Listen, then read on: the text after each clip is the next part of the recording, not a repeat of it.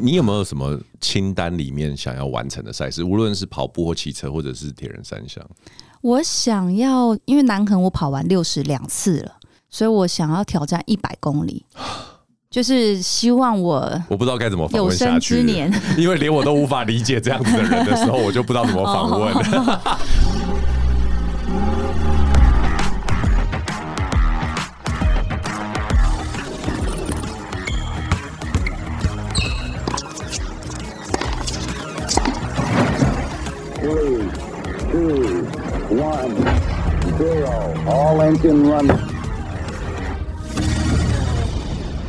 Hello，欢迎来到 Jason 的人生赛道。现在生活忙碌，许多人喜欢利用运动来平衡身心。杰森的人生赛道 Podcast 由我个人主持，将邀请到有运动爱好的创业家或者是领域达人，聊聊自己的创业经验以及领域专长。好，今天我们邀请到曾经是主播，后来走下主播台后呢，摇身变身成为单车爱好者，甚至还挑战三铁，常常直播跟粉丝分享他的旅途。现在就让我们欢迎用运动开启人生下半场篇章的魏华轩，魏小侯耶。Hello，大家好。小侯，我先决定不叫你华轩，因为我跟你实在太熟了。可以稍微跟比较不认识你的听众简单介绍一下你自己吗？好，我之前曾经是新闻主播。所以小时候看我播新闻的人，现在都长大了。你刚刚还提醒我不要叫你前辈，现在又讲小时候。对，因为我刚好最近在主持活动的时候，真的有那二十几岁跑过来说：“哎、欸，小侯姐，我从小看你播新闻长大，真的很想打他的头。”哎，我跟你说，那个大家晚辈不要这么白目哈，我们看到小侯就直接叫他小侯就好，因为他其实真的没有变化非常的多。好，那。刚刚有提到你从主播台走下来之后，其实有一个身份很大的转变。那你可不可以分享一下你现在到底是在做什么？我现在其实是一个斜杠工作者，其实跟你很像，就是我离开一个正职之后，我就开始 case by case 做一个 freelancer，嗯。所以这已经差不多十六年都是做节目主持啊、活动主持，或者是像现在大家经营社群媒体的 KOL，那甚至有去一些机关教书，比如说教。活动主持啊，或者是教写新闻稿，所以其实做的事情还蛮杂的。然后另外我又创立了一个运动保养品牌，叫 Lumi Lumi。OK，这个我们到待会儿来讲哈。那为什么当初会起心动念决定离开主播台呢？我相信应该很多人都会问你这个问题，因为毕竟当时要进入这个主播这个位置，应该是蛮努力跟辛苦的。可是争取到了之后，为什么又要放弃这样子一个位置？那时候在当主播前，其实我是当了一段时间的新闻记者，是从记者一步脚印，从兼任主播做到专任主播。其实大家都会很羡慕这份工作，因为他在台湾的整个职业人口来讲，他毕竟还是很少数。你看，所有电视台加起来，也大概只有几百位主播。那很多人羡慕的工作，我想离开，是因为我主要是播气象跟晨间新闻。那凌晨三点就要起床。四点半进公司，那你想想看，那前一天要几点睡啊？对，九点前可能大家还在动词动词的时候，我已经要睡觉。不能转到比如说晚间新闻之类的吗？其实我也很想转，但是气象它是一个不能看读稿机，比较更专业的工作，你必须要看。一些卫星云图啊，看雨量图，然后用自己的理解去诠释这样的播报。所以，在这个我师傅是李富成在传承的这个时代，哦，其实很难说。像现在的新闻播报一直都有读稿机，所以你今天换人播，他可以照稿念。但气象的话，他必须要有个培训的过程。嗯，所以我当初有申请说，我想要转到中班或晚班，它是有一定的困难度的。OK。所以，其实当时很大的一个原因，是因为这个早起这件事情。谁想你看，二十二岁到二十八岁，每天凌晨三点要起床，这样好像是过着比退休生活还退休的。我记得我看过一个美剧，它叫《晨间新闻》，它是 Apple TV 自制的，它就是在讲两位主播，因为它都是在戏里面的节目叫 Morning America，我就印象很深刻，因为就两个超级全国有名的主播，收入很好，可是他们就一直。无时无刻都想要离开，因为就是你说的，几乎他们天还没亮就到新闻台了。然后其实他们大概在可能下午吧，就差不多准备要结束一天的生活，然后七八点差不多差不多就要上床睡觉，日复一日，年复一年这样子。嗯、哦，原来你以前也是因为这样子的关系才离开的。对，我想说，我是一个年纪大概二十八岁的时候，我突然想。我这样早起的生活，要过到三四十岁或是五十岁吗？才要退休吗？我是不是好像可以去做别的工作试试看？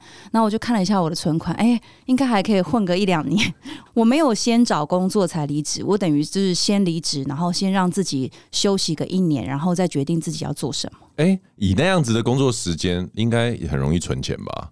因为没办法，嗯、没没什么办法花钱、啊。大家都觉得主播月入十几万，但是其实就我们从记者转成专任主播，他的薪资结构大概都是六七万左右，Okay. 就是一个中阶主管的薪水，所以并不是像大家想象的张雅琴啊、沈春华这种百万或是千万年薪。对。但是可能你也没有时间逛街啊，你吃饭也、啊、也没有办法找你，所以在这些 social 上面的花费可能可以降低蛮多，对不对？对，但是你看我工作六年多，能存的钱其实也有限了。对。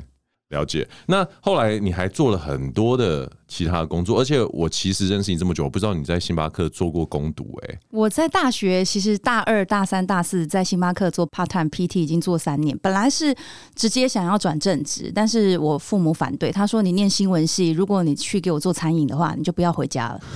他们就偷偷帮我报名东森的招考，就没想到居然在一千多位的报考的考生当中选了十三位的。百分之一的机会我就选上，所以我是一个被父母推坑，然后去考电视台，然后考进去，就从此之后就换了三家，就从东森做到中天，然后到年代这样。对，可是其实这样听起来，以你从学生时期就开始工作这样的经历来说，然后到后面回头看，其实你换了蛮多的工作。那所以说这一些职涯上面的转换，你自己有回头看心境上面有什么不同的改变吗？比如说。主播应该算是相对稳定嘛，嗯，然后离开一个相对稳定的工作，然后开始变成一个 freelancer，对啊，你是怎么调试这样的心情？我觉得心态的调试很重要，因为以前是记者或主播，你知道名片一拿出来，其实很受访者都很尊敬你。对。那甚至有些公关公司都会说啊，我们今天的茶点欢迎大家享用。可是当我去转职一个所谓的活动主持人，他可能就说哦，这个茶点是要给贵宾吃的哦，我我今天中午有帮你买便当。对。就那个落落差很大，但是我觉得我。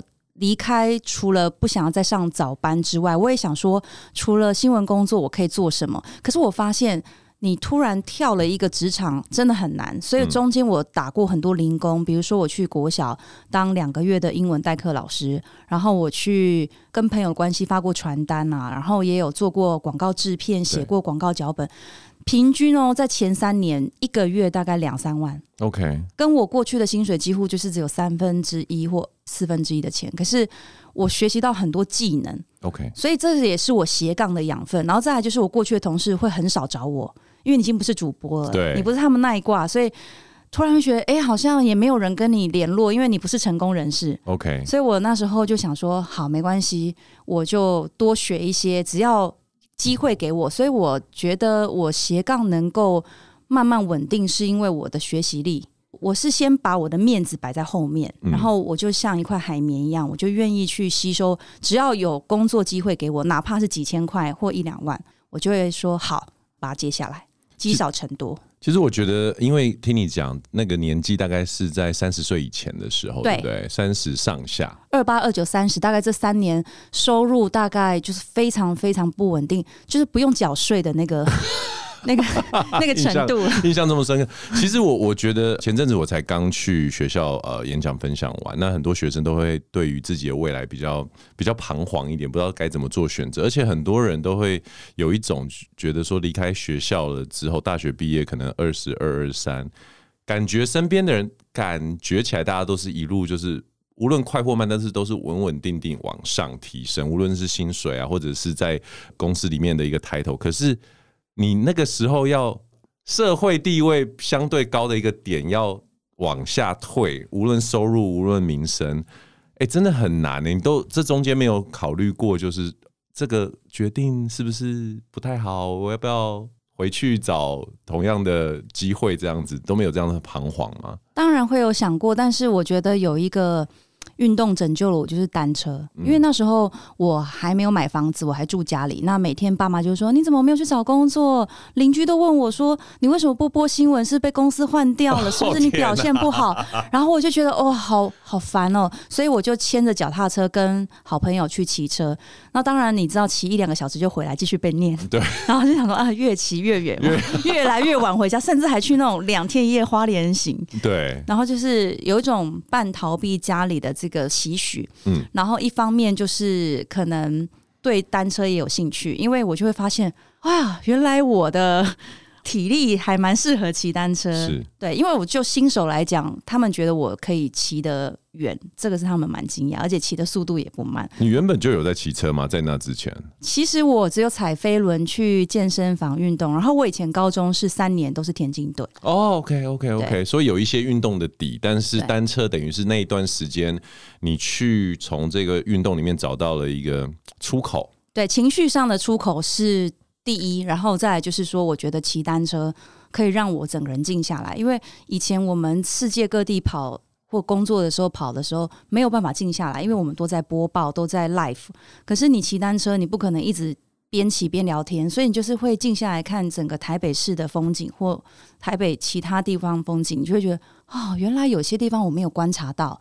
然后有一些水岸这么漂亮，对，那整个烦躁的心情就会跟着荡下来。所以我那时候就是一边写部落格，嗯，那时候还没有 Facebook，我就是写部落格，写了两百多篇吧，在无名小站，对，然后也为我争取到了一个稳定的节目主持，就是公共电视，还有后面非凡跟 MOD 的工作。对，其实我觉得这是一个很好的例子，很多听众可能都会一直去想说，我做的每一件事情应该有一个相对应的目的，然后。感觉是目的导向，然后一步一步去达成。但是以我自己的经验，还有刚刚小侯分享的经验，其实很多东西都是无心插柳，然后它就成为了一个后面好像可以支持你往下走更多的一个力量。像你一开始骑车的时候，也并不知道说节目可能会因为这样来找你，或者你开始写无名小站的时候，其实也不晓得嘛。对，那是怎么样？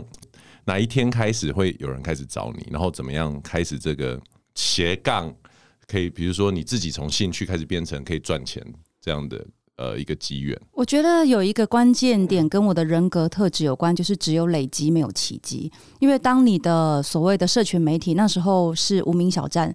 你成为一个流量很高的布洛克的时候，那开始就会有像先前的 AMD 代言黄花东，我就代言了六年。那你知道，以这样的一个大公司，他给的配一定不错，所以就开始奠定了我每一个 case 它的价码可以往上加的一个很大的利基点。然后再加上说我过去什么案子都接啦，我也写脚本，你也知道，我不只有写社群媒体。大家想说，哎、欸，那这样子有一些卫教影片、一些药厂的东西可以让你做，然后各式各样的邀约就来找，然后我就是都接。你真的很强哎、欸！我最高纪录两个多月都没有休过一天，都每天都在工作。我我印象中的 你其实就是一个工作起来非常拼命，而且你怎么样有办法让你的脑啊，在不同的专案或者是主题一直。换来换去，换来换去啊！我是会透过运动去舒压，哎，嗯，就是我如果我前阵子一开始骑车骑很疯，是我几乎都天天出去骑。对，我只要觉得嗯阿咋想不出来的时候，我就去骑个河滨，然后看看风景，然后再回来。嗯，我有一个很大的动力是我父母对我的否定啊。因为他说，你每天骑脚踏车是能赚钱哦，哇塞！你赶快去找工作，你每天爬个欧妈妈。他说你这样女生，我本来很白，可是我现在就皮肤就越来越黑。他说我真的看不下去了，你真的让我很丢脸。你这样子三十岁还在家里当米虫，我爸妈讲话是很狠的耶。对啊，因为我那时候还没有资产，然后变成说我虽然不用跟父母拿钱，可是我赚钱也赚的很少。嗯，然后。他们对我的期望又很高，因为毕竟以前做了一个他们觉得很稳定的工作，很骄傲的工作啊，所以某一种动力让我可以坚持下去，就是我不想让他们说看吧，你看我早就预料到你会这样子，不想被他们说中。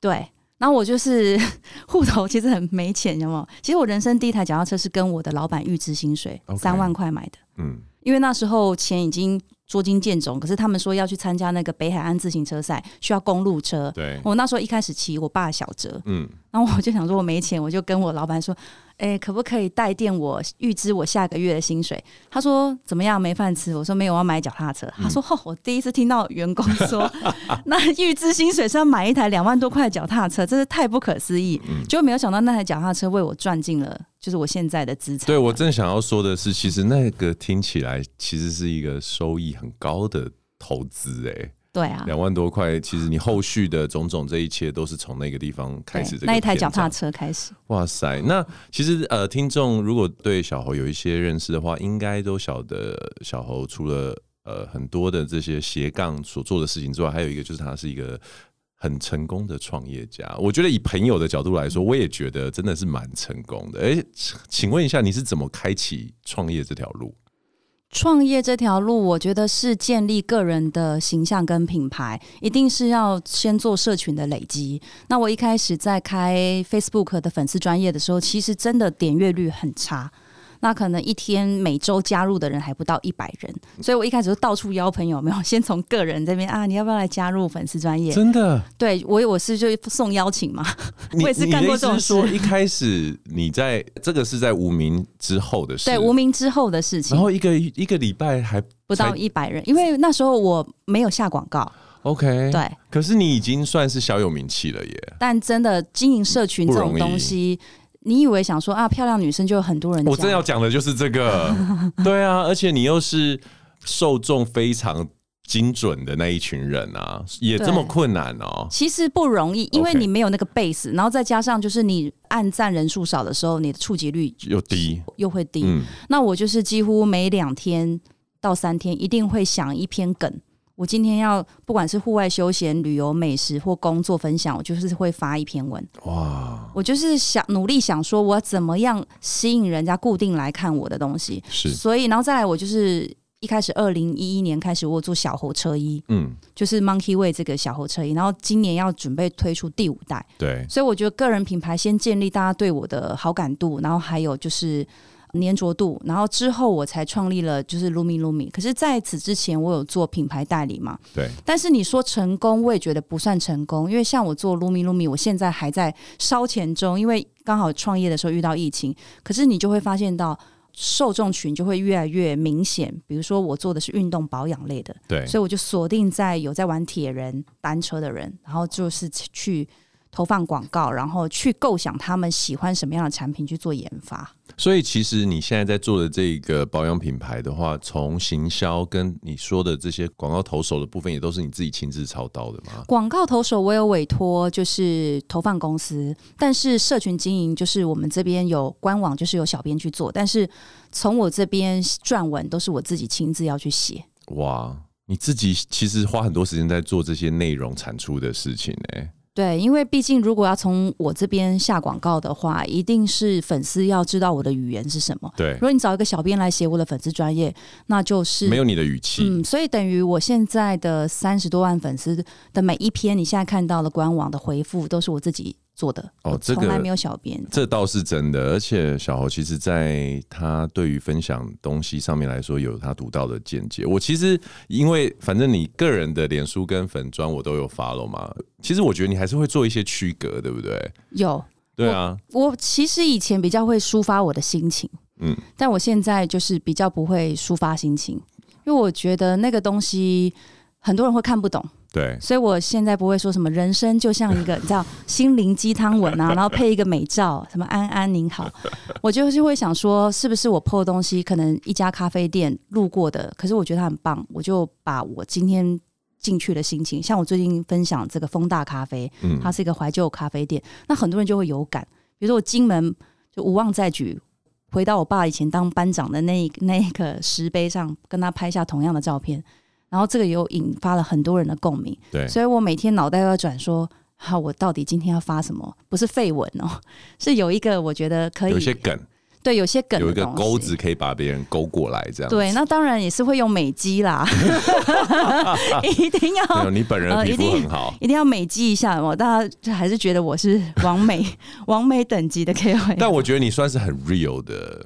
如果可以称为 KOL 来讲的话，嗯、你其实是蛮 real，可能也跟因为你常常要无时无刻跟广大车友见面有关。对啊，我总不能修太大，然后约骑的时候你哪位啊？哎、欸，我我很好奇，这个我个人也有一个，就是我自己的好奇，就是说，因为你提到刚刚有讲到脚踏车是你的出口。对不对？心情放松，或者是转换一个思绪的出口。但是很多时候，其实你在参加比赛，或者是自己跟朋友练跑运动的时候，你也是会分享、拍照、写文。我自己觉得有点难。老实说，我个人对于这件事情，就是我好像就会，如果我想着我要拍照，或者是我想着我要写什么东西的话，我还是会有一个无法放不下的压力。你怎么调试这件事情？这个跟我。离开主播台接外景节目主持人有很大的关系，因为你也做过外景嘛。对，我有一阵子会做的很累，是因为天哪，风吹日晒雨淋，然后还要就是一边让人家侧拍，然后一边还要跟受访者不能 NG，最好是一次都可以录完。所以我一开始不是很熟悉这个流程的时候是很累，可是后来有一天我就在想说，哦，那我要。把它当做玩乐，因为很多的外景景点是我没有去过的，那我就转换一个心情，就是如果今天我跟观众一样第一次到的地方，我怎么样开心的去玩，然后把我的感受讲出来。所以我每次训练，我也觉得，哎，那这样子我也是像一般的粉丝一样，如果我今天没有骑过这条路线，那我要请大家注意什么？还有我沿途看到什么美景？所以我训练了自己，可以一边骑车一边。那危险动作啊，小朋友请勿模仿。我就会一边可以拍照。嗯、对你，你常常有这样子的照片。对，这是我阿姨有练过吗？单手拿相机，但是这个真的不要模仿，因为我自己也有摔过车了。嗯嗯。OK，所以我觉得其实你就是把心态上面去做一个调整嘛，对不对？对。用一个分享的心情，然后等于是你用第一次的眼光去设想。你的受众或者是这一些观众，他会想看到，或是他需要知道的是什么？然后你等于是会在怎么样活动结束的时候，你就会赶快。把这个内容产出吗？你都是什么时间点去做这件事？比如说南横超级马拉松，我跑完已经眼神死半残的时候，我就在火车上面。你就没讲里程？我跟你说，小侯刚跑完 六十 K 好吗？六十 K 等于快跑到新竹了啦，从台北快跑到新竹，所以我那时候就一边掰咖，然后坐到火车上面，我就开始整理照片，然后利用火车上的时间发稿。对，所以我还蛮会运用零碎的时间。OK。对，因为你是直接这样搭电梯就 对，还好有电梯，不然我真的是。顺便跟大家广告一下，为什么这么好有电梯？因为那个当地的火车站直接设备很好，是不是？对，关山就有那个不用下月台，不用走楼梯，它直接那个残障电梯，然后可以这样子。OK，好，我最后在上半场结束前最后一个问题就是说，所以你的创业人生，然后你的斜杠人生，在主播台之后，你觉得它改变你人生？看法最多的是什么？我觉得是我心中很尖锐的那一块，因为我以前当记者，其实我的脾气不是那么好，而且我非常的 tough。我那我会跟委员说：“委员，我们只有两分钟的新闻，你可以讲快一点吗？”然后我是甚至我为了就是采访，我还会翻墙进去那种啊，对，认认真翻墙，就是学校警卫不让我过，我就跟摄影师两个人从后面翻过去。难怪你叫小猴哎、欸，我的天哪！那我就是一个很急，我就说你赶快讲重点。想知道马上知道答案的人，可是像我人生就是比较比较 peace，然后比较很多人说我面相改变，就是越来越慈祥。我后来想说，哎、真的、因为过去大家觉得我很强悍，是因为我不得不强悍，因为我必须要为自己争取每一个工作机会。可是我觉得现在人生走到现在，我觉得过四十之后，最明显的是我可以比较呃用别人的角度去看事情。比较从容一点，比较对，比较从容，活得比较自在，然后也不 care 别人什么眼光。像以前人家叫我阿姨会生气，你知道吗？可是我现在觉得阿姨还好啦，就就阿姨嘛，就阿姨而已嘛，对嘛，没什么。欸、的确，虽然我我没有在你二十几岁的时候见过你，可是你知道每次我去那个那是哪边啊？金山吗？还是哪里？哦、北海岸，北海岸就会看到一张你的照片。哦，然后那就是你年轻时候帮一个 应该是民宿拍的吧？我记得那时候，我觉得你现在跟那时候最明显，真的就像你说的，那时候真的是充满着锐利之气。哦，对，就是一副很，就是可能眉毛也是那郑秀文流行的那种，有没有？就是后面很细柳叶眉。对对对，然后相较起来，现在的你就是一个充满温暖的人，这样子。我希望我期许未来可以越来越好，这样。好那我们待会儿下半场回来就来聊一聊小猴以及运动为他人生带来什么样的改变我们待会儿见哦。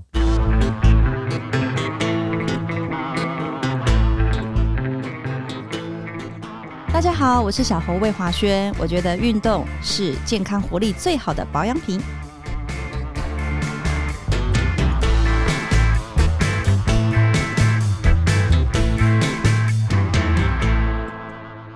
好欢迎回来。那上半场讲了小猴的一些工作上面的东西，还有他现在开始新的事业的一些内容。那我们来下半场来聊聊关于运动。那已经有跟大家介绍说小猴怎么开始骑单车的嘛？那我还是不免俗要问，所以你现在觉得单车在你生活中扮演的角色是一个不可或缺的地位吗？一定是我非常喜欢单车，因为它跟跑步不太一样。跑步是你下坡也是要努力跑，但是单车可以一直滑。你才刚跑完六十 K 的人，那你为什么还是对于骑，就是说，对啊，像跑步啊，或者是说其实铁人三项，你还是这么的不会说啊，我以后就只骑单车这样。因为我会接触铁人三项是跟我要瘦身有关。你骑单车如果骑久了，你只做同一个运动，你大腿会越来越粗。你看到有一些国手有没有？他明明脸小小的，然后身体瘦瘦的，他大腿很粗。没办法，输出的 power 就从那边那我那时候就是因为我裤子穿不下，我卡在股四头肌拉不上来。然后他们就说：“哎、欸，跑步瘦全身，你要不要跑步？”这是谁骗你的事情呢、啊？就是我我们一起运动的好朋友，他说：“你只要。”跑步就会瘦下来啊！的确，跑步真的有会对。然后他说啊，既然你单车跑步都会了，那你再去练个游泳好了，我们就可以玩铁人。哦，这是典型那个铁人圈的推坑说法。坑 对，杨套杀就是这样。我是三十一岁才开始学开放式水域，然后我之前都游不会超过五十公尺。我是真的是从幼幼班开始去玩。哎、欸，你你下一场比赛什么时候啊？我下一场？其实我铁人今年没有比铁人。OK。然后我是去年跟前年都有玩接力，嗯，你是单车嘛，对不对？呃，不是，我是跑步。哈，你只是单车底的，嗯、你去跟人家跑步接力？因为我们为了上凸台，我们找更强的，所以我我连续两年都拿奖牌。OK，哎、欸，给我们女性的车友啊一些建议啊，就是女生要开始骑车有没有什么要注意的？他们最担心的都是说我怕我皮肤变不好，嗯哼，因为很多人怕晒黑。的确，我老婆也是这样说、欸，哎。的确会晒黑，所以防晒的话，真的是要挑选那个系数很高，而且你中间一定要带着补擦，嗯、因为你流汗的话，通常现在的防晒大概三小时以后你不补擦，它不会晒伤，可是它会晒黑。OK，不然就是你要忍着三十几度的高温，戴袖套，把头巾拉到你的。脸颊，对，就是要做防晒。我们就有好友是在干这件事情的，嗯，真是太可怕了。然后再来的话，女生的话要挑选适合自己的单车。现在有很多女生的车架，就是比较符合女生身高跟她的那个手长的，那这样你骑长途的时候比较舒适。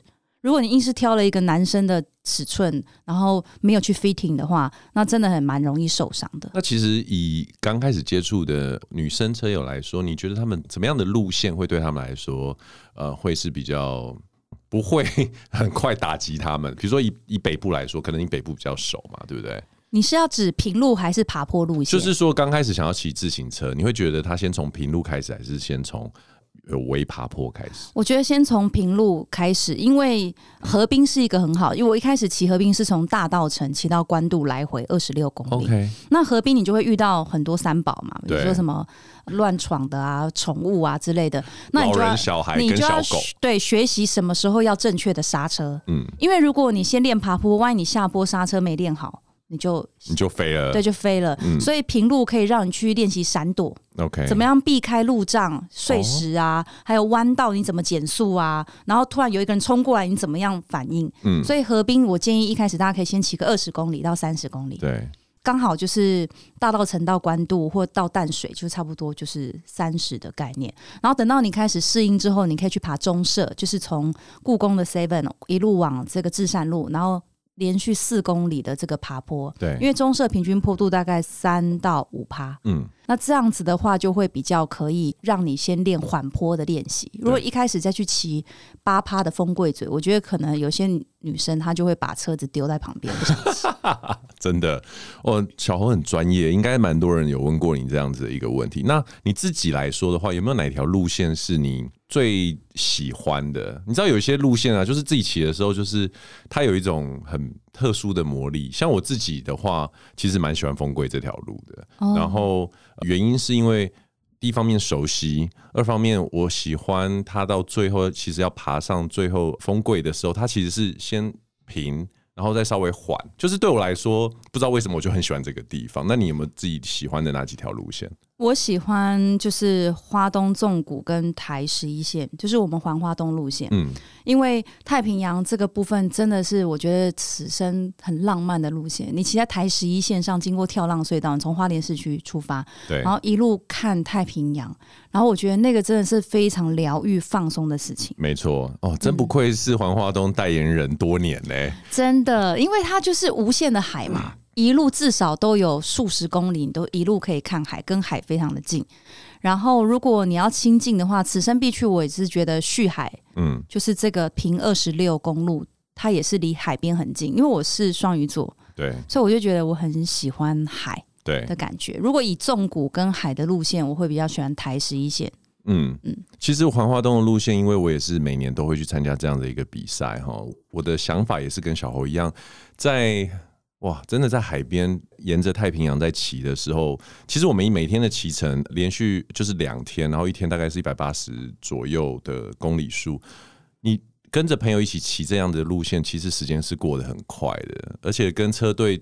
走走停停的，然后该补给的时候补给，该打屁的时候打屁，偶尔大家轮一下车，那是一个很美好的骑乘经验。所以每年我都还蛮期待这个赛事。嗯、你今年会去黄花东吗？有啊，我今年会去，然后但是我不会在前面破风，我会跟好跟满。所以如果有听众今年有参加黄花东两天的比赛的时候，也也可以看着穿着小猴车衣的那个我们小哎、欸、不一定哦，很多人都会穿啊。没关系，我会闪亮登场。你会闪亮登场？OK，好。那后来你开始接触三铁，虽然是说为了减肥，但是你为了这个这个三铁这个比赛，你其实是有投入训练，对不对？有，但是我必须很可耻的说，我在课表完成度只有五十趴。哎、欸，你是怎么开课表？是有请教练还是朋友开吗？对，我有请博清哥 帮我开课。博清哥，未来我他很想打死我。你的训练的怎么讲？时数大概是怎么样？一个小时实际上来说是怎么样？他会希望我两天跑步，两天骑车，然后两天游泳，然后一天重训，嗯，然后一个礼拜休一天就好了。OK，但是我就是完成率五十趴，我对自己太善良，所以你变成一天一天一天这样子。我是比二二六我才有真的练课表，其实我一三五一五我没有在练课表，没有认，所以你一周的训练时间认真来说大概五到六小时，差不多。他们说我是佛系铁人。因为缘分到了，自然会进终点。没有，我觉得 我要 佛系铁人。我要我想要跟听众讲几件事情。第一呢，我觉得小侯，因为他常年累月的运动，其实有一个底，嗯、相信我们都知道，就是说，我们在烂。也大概知道自己的状态是怎么样啦，所以说在比赛中一定可以完赛。对，你不会爆冲，第一你不会有不切实际的期望嘛，对，对。但第二你晓得有一个底在，即便是吃老本，我们反正就是顺顺的完成。对，我还是有练哦，就要跟观众讲一下。对，对。然后第二，我觉得很多人想要跨入这个运动，会有一个恐惧感，会觉得说很难，我需要花很多的时间。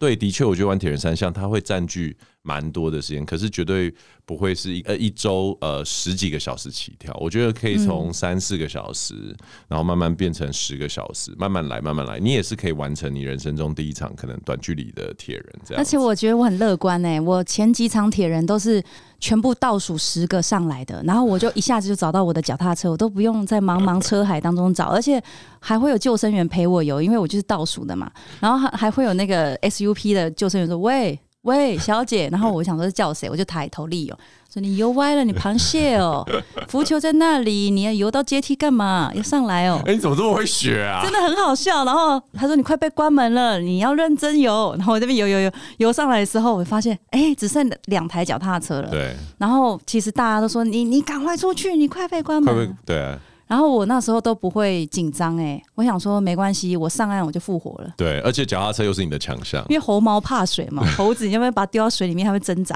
所以我想说，我每次铁人都会觉得，我只要游泳上岸，我我后面两项就可以克服。对，那其实以三铁比赛来说啊，你觉得你自己都不会紧张吗？有没有都没有赛前的彷徨感，或者是比如说下水前还是会稍微心跳加速？都下水前会，因为我游泳真的很差。嗯，我游泳每次都在那种就是挣扎关门边缘，就是上来都没几台脚踏车的，所以上来真的很好找。这样，我我只要每次下水前，我都会有点肚子绞痛，然后我想说我会不会突然想要上厕所？哦、可是我后来想想，没关系。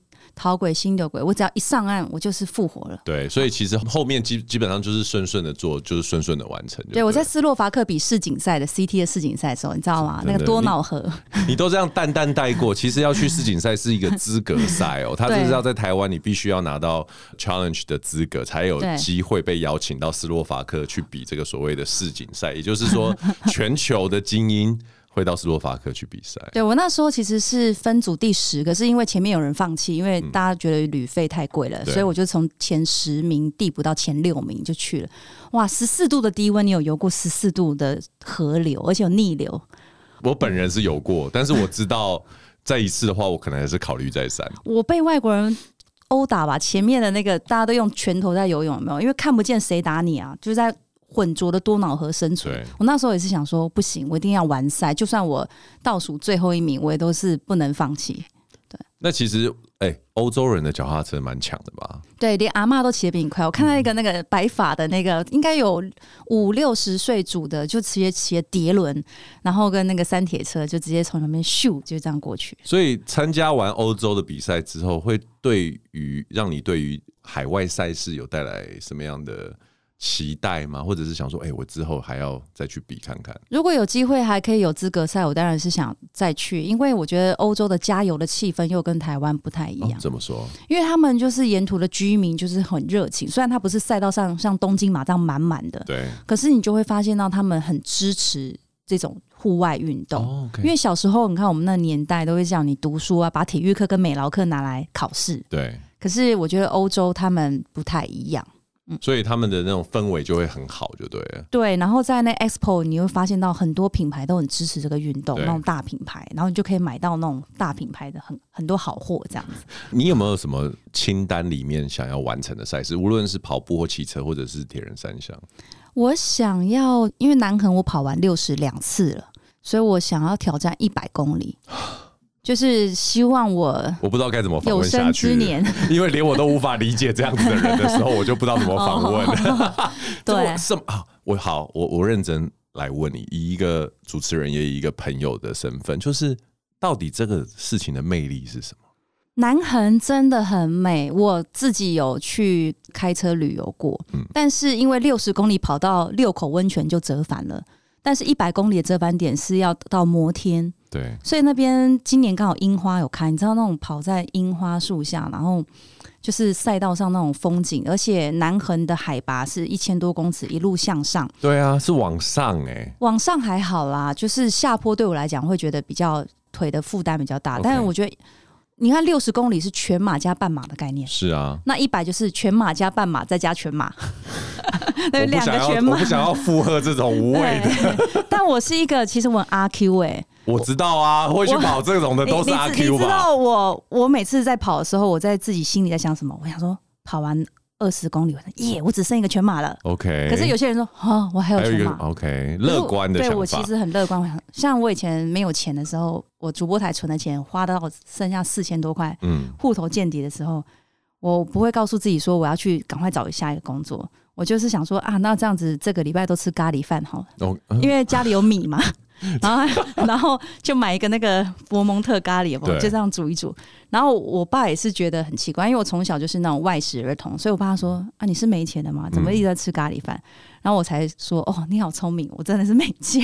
哦，你也没有就是让爸妈知道，确切还就是已经真的快到底。他们是知道我吃咖喱饭吃了一周，每天回到家，因为他们都上班嘛。对。然后就闻到咖喱，他觉得不寻常，这么爱吃美食的小孩怎么可以每天吃咖喱？这边没钱，然后才跟我沟通说，是不是我要应该要找一份稳定的工作？嗯。所以我那时候才开始奋发图强。对，但是还是没有找一份稳定的工作。对，还是没有。所以你的梦想赛事其实现在就是南横一百哦。对啊，南横一百啊，因为双塔也玩过，双塔玩三次哎、欸，嗯，三次五二零哎。最近东很夯的东山塔，东山塔三十个小时，我觉得我应该可以有机会完成。可是我觉得何必那么虐呢？它比一百还虐、欸。你看我一百只要跑十五个小时内就，我我我现在对于你们的价值观已经 连我都觉得有点无法接受了。OK，所以十五个小时的一百 K，对，对你来说其实是有机会也可以完成。OK，嗯，只要练的话啦。所以这是预告明年要不一定明年啦，反正就是看有缘分的话，就是我会报一百 K 这样子。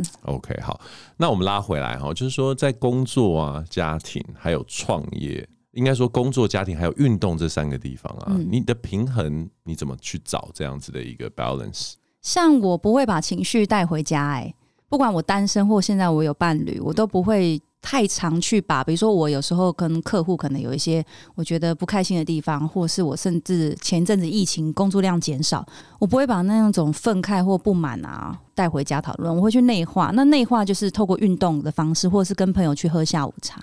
所以，然后我也不会在粉丝专业负能量抱怨说怎么样怎么样，因为我觉得我之前吃过的苦远大于现在。对，因为我都已经户头剩四千多块，然后也不知道下一步下一餐在哪里的时候，我都可以活下来。那现在已经有一些自己的存款，然后可以比较财富自由的时候，我就希望能够做自己想做的事情。是。对，现在的心境跟过去差很多。我我其实有一个最近的观察哈，就是说，其实在这两三年疫情的关系，然后社会蛮动荡的，有蛮多的人，应该是说蛮多这些 KOL 会在讲好听点是他们很 real，OK，他们生活中的喜怒哀乐会分享这样子。然后如果是一些比较负面的东西，他们讲出来会得到很多的拍拍或者是认同，然后有的人往这条路走去了，嗯、那。我很好奇，你对于这件事情，你自己是怎么去，无论是收敛你你给予负能量的这件事情，就是说适当的分享。我觉得是都没有问题。那你怎么去为自己在这件事情上面去踩刹车，而不去给予这种公众太多这一类，比如说不开心的事情啊，或者是说利用公众去给予你支持，或者是有的人要，比如说他们的 follower 帮他们去 judge 某一件东西，你怎么你怎么看这件事情？拍拍不能换成钱呐、啊！如果每个加油都是一块钱，那我就会疯狂，有没有？嗯，疯狂请大家抖内有没有？我分享负能量就能一个留言一块钱的话，那当然大家都要分享。因为我实际上曾经也分享过一些比较 down，不是说负面的情绪，可是我发现大家除了加油之外，没有办法帮你找下一个工作啊。像我的个性很务实，虽然我是双鱼，可是我不是那种天马行空，我反而像处女座，我会希望说。赶快给我工作机会啊！赶快让我赚钱啊！我就是要缴房贷啊！我就是要要生活啊！想要去旅行啊！所以我就是很目标导向。我今天如果能够吸引到客户找我，那一定是客户觉得我的某个部分是也被他们吸引嘛？是，所以我才说，那我宁愿发一些实用的内容。OK，不一定是强迫自己一定要所有东西都要很正面、很阳光。可是我觉得你讲到的点很重要，实用。对啊。